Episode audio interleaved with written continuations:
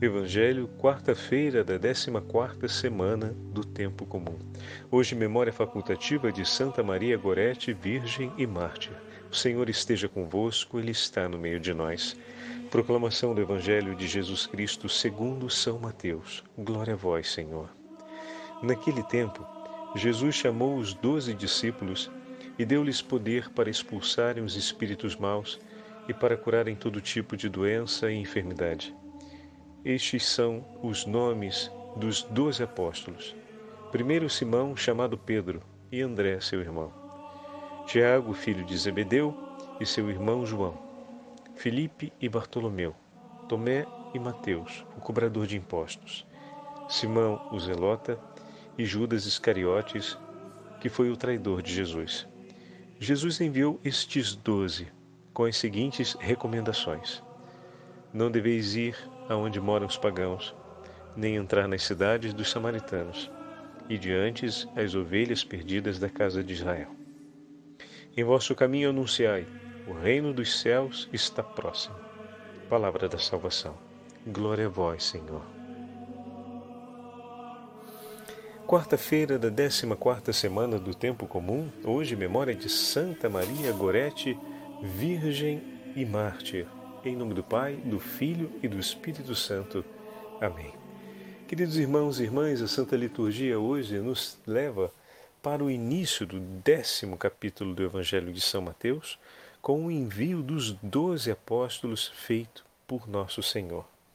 Mas, juntamente com esse texto, temos a oportunidade de celebrarmos a memória de Santa Maria Gorete, a jovem menina que no ano 1902, se não me engano, foi brutalmente assassinada por um agressor que lhe era próximo à família e que tentou abusar dela. E ela não cedeu. Ele tentou violá-la, se aproveitando do vínculo de proximidade e se aproveitando das circunstâncias que favoreciam a omissão de socorro a menina, naquele momento, não tinha quem a pudesse acudir. E aqueles que, porventura, poderiam é, vir a saber, dariam mais crédito a ele do que à menina. Então, tendo vantagem sobre diversos aspectos, ele se precipita com um âmbito de malícia e grande perversão contra ela, tentando abusar de sua virgindade.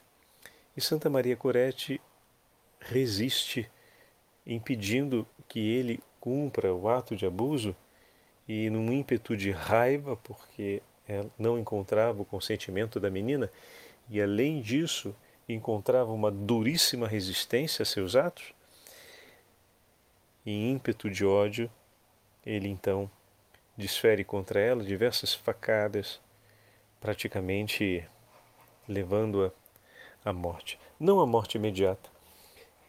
Maria Gorete permanece sofrendo com as feridas e embebida em sangue. E a partir daquele momento era evidente que uma agressão tinha sido desferida contra ela e em todo momento, como havia sobrevivido, ela declarava o seu desejo de perdão por aquele jovem e antes de morrer, disse de maneira muito clara que o queria ter consigo no paraíso e que o perdoava, e que no paraíso iria rezar por ele para que ele pudesse um dia se converter por conta de todo aquele mal que trouxe consigo e que o levou a tal decisão. Abraçara aquilo que não é de Deus em seu coração tornando-se assim um homicida, ao menos, se não em ato é, cumprido, né? Porque tentou, atentou o homicídio contra ela e não logrou êxito pela graça de Deus, mas aquele que se levantou como homicida terminou a sua vida convertido. E a vida desse jovem foi marcada por um por um movimento interior de conversão muito grande. Ele se chama Alexandre. e foi condenado a os trabalhos forçados até a idade de 27 anos e, por boa conduta, foi liberado de sua pena. Apesar disso, ele decide viver uma vida recolhida e em ato de penitência e assim permanece até o fim de sua vida. E com esse gesto, deixa para nós um testemunho eloquente que Deus não quer perder a nenhum. É claro que o heroísmo de Santa Maria Goretti deixa perplexidade no coração dos homens de hoje e questiona o nosso coração sobre a nossa flexibilidade e liberdade para amar nossos agressores. Mas não sejamos ingênuos. Isso não acontece de maneira espontânea o que havia precedente a isso no coração de Santa Maria Goretti, para que ela pudesse cumprir tal ato de amor, era um amor e um zelo amoroso por Jesus enorme.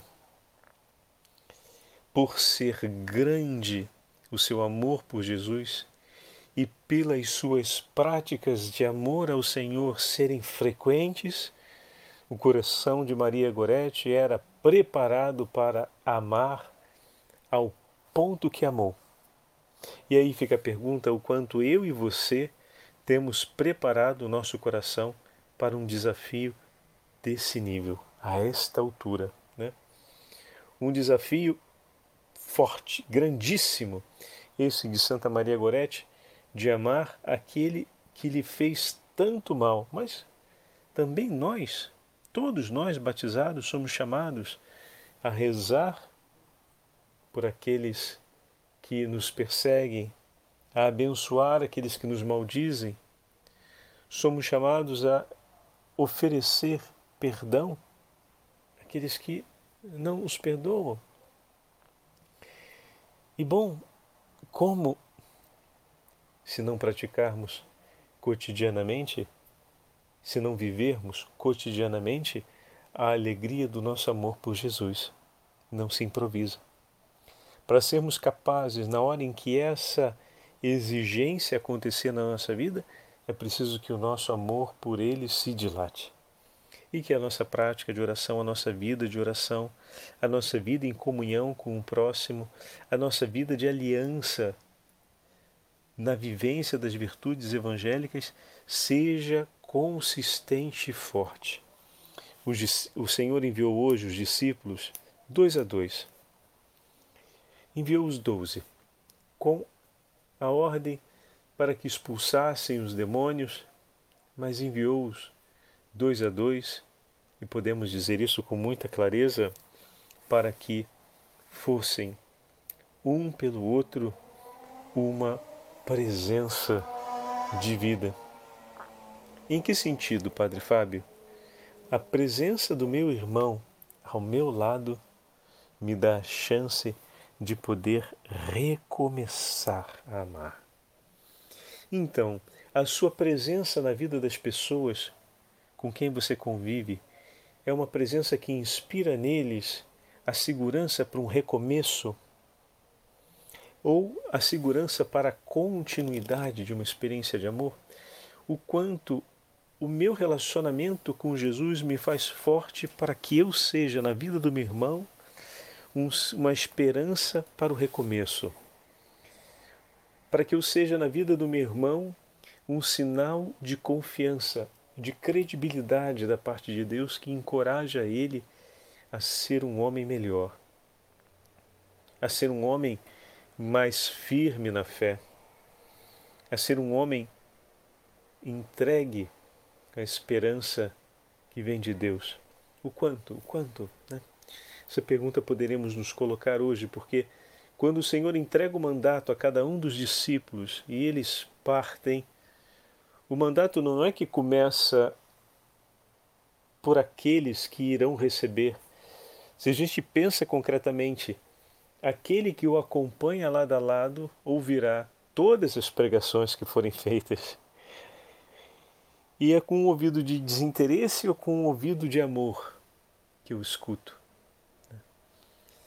Falávamos outro dia a respeito da oração da Ave Maria e que a repetição, a bela repetição da oração da Ave Maria gera grande ternura e felicidade no coração da Virgem Santíssima, pois cada vez que ela escuta, se recorda do anúncio do anjo e se recorda de todo o amor, nós reavivamos o amor do coração da Beatíssima Virgem Maria cada vez que rezamos a Ave Maria. E bom, e eu que estou indo lado a lado com meu irmão evangelizar, nós evangelizamos 20 pessoas, pregamos o Evangelho para 20 pessoas, significa que por 20 vezes eu ouvi a pregação do Evangelho. E, com, e como foi isso? Né? O quanto reacendeu a chama do amor de Deus em mim, não apenas ver o que aconteceu na vida da pessoa evangelizada, mas o meu coração como evangelizador que ouve o Evangelho sendo anunciado, meu coração de evangelizador, que está ao lado do meu irmão, que acolhe o anúncio do Evangelho, o quanto o meu coração consegue renovar a alegria desse amor ouvindo. É interessante que a gente não pensa muito sobre isso, a gente dá por descontado, né? Que nós já ouvimos o Evangelho, a pregação do Evangelho é para o outro e a gente se alega porque o Evangelho está chegando até outra pessoa. Mas quantas vezes a gente leu o mesmo texto de São Paulo e o mesmo texto do Evangelho e nos alegramos por esse anúncio que foi feito e encontramos uma palavra nova naquele texto que já sabíamos até de cor, não é verdade? E quantas vezes no nosso cotidiano a gente vivendo e às vezes vendo, por exemplo, estou vendo a minha esposa rezar com as crianças, o quanto isso entusiasma o meu coração não só para a alegria da oração, mas para essa esperança de que a fé semeada na minha casa me sustenta e é sustentáculo para minha família. A fé que celebramos no nosso cotidiano é realmente uma fé que restaura a nossa vida. E isso vai fazer muita diferença para mim pessoalmente quando, por exemplo, me vier aquele cansaço que, junto com ele, acompanha um pensamento: ah, vou deixar para rezar amanhã, hoje já está tarde, eu estou cansado.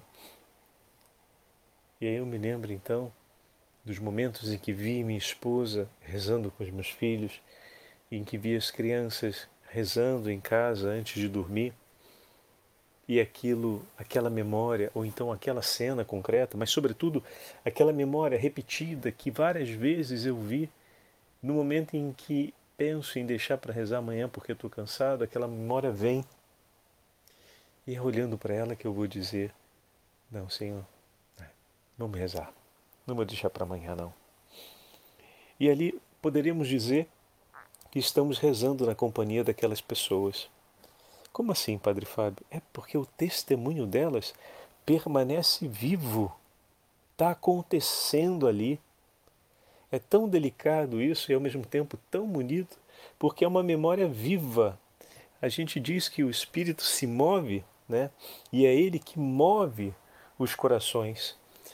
É ele que move essa memória e é ele que move a partir dessa memória esse coração, mas é aquele mesmo espírito que em movimento na vida daqueles que rezavam e foi testemunho para você e já desde aquele primeiro testemunho move seu coração. Aquele testemunho aconteceu por você. Você o viu, você o recolheu, isso tudo foi uma ação do Espírito por você.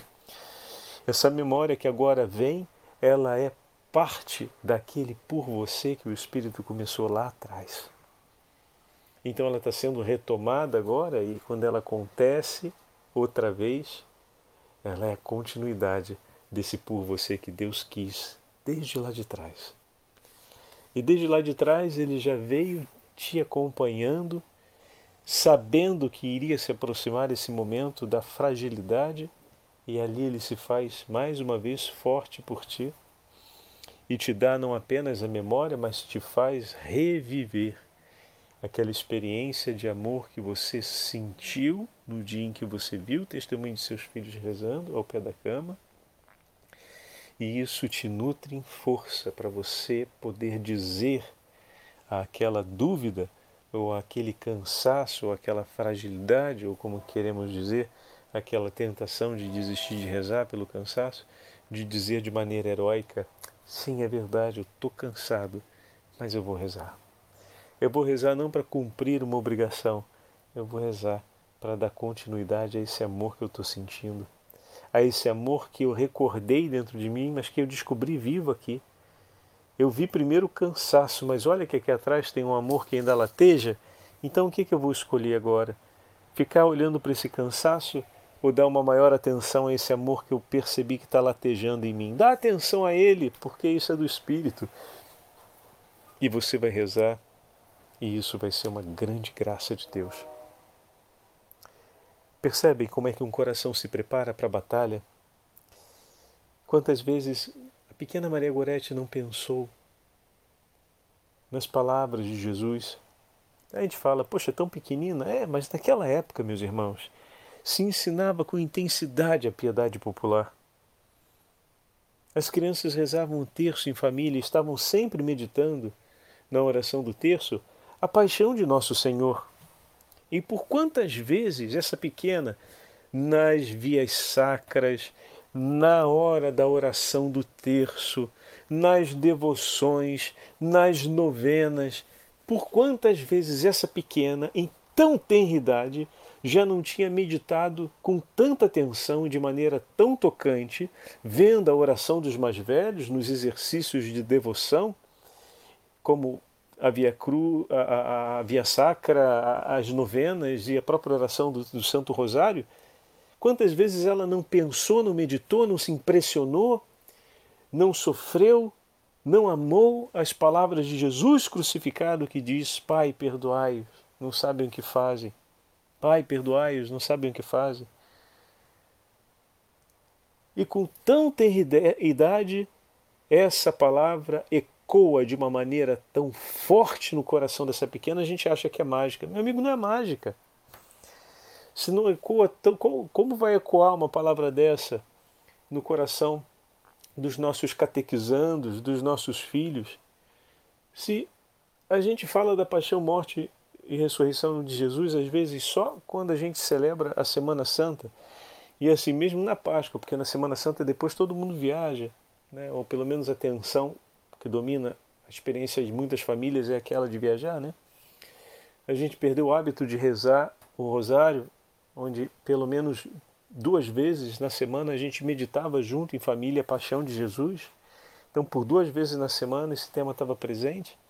Enquanto as novenas, os nossos santos nos ajudam a olhar para o sofrimento do Senhor e a amar o gesto de amor de Jesus por nós. Esse é o ponto-chave da devoção.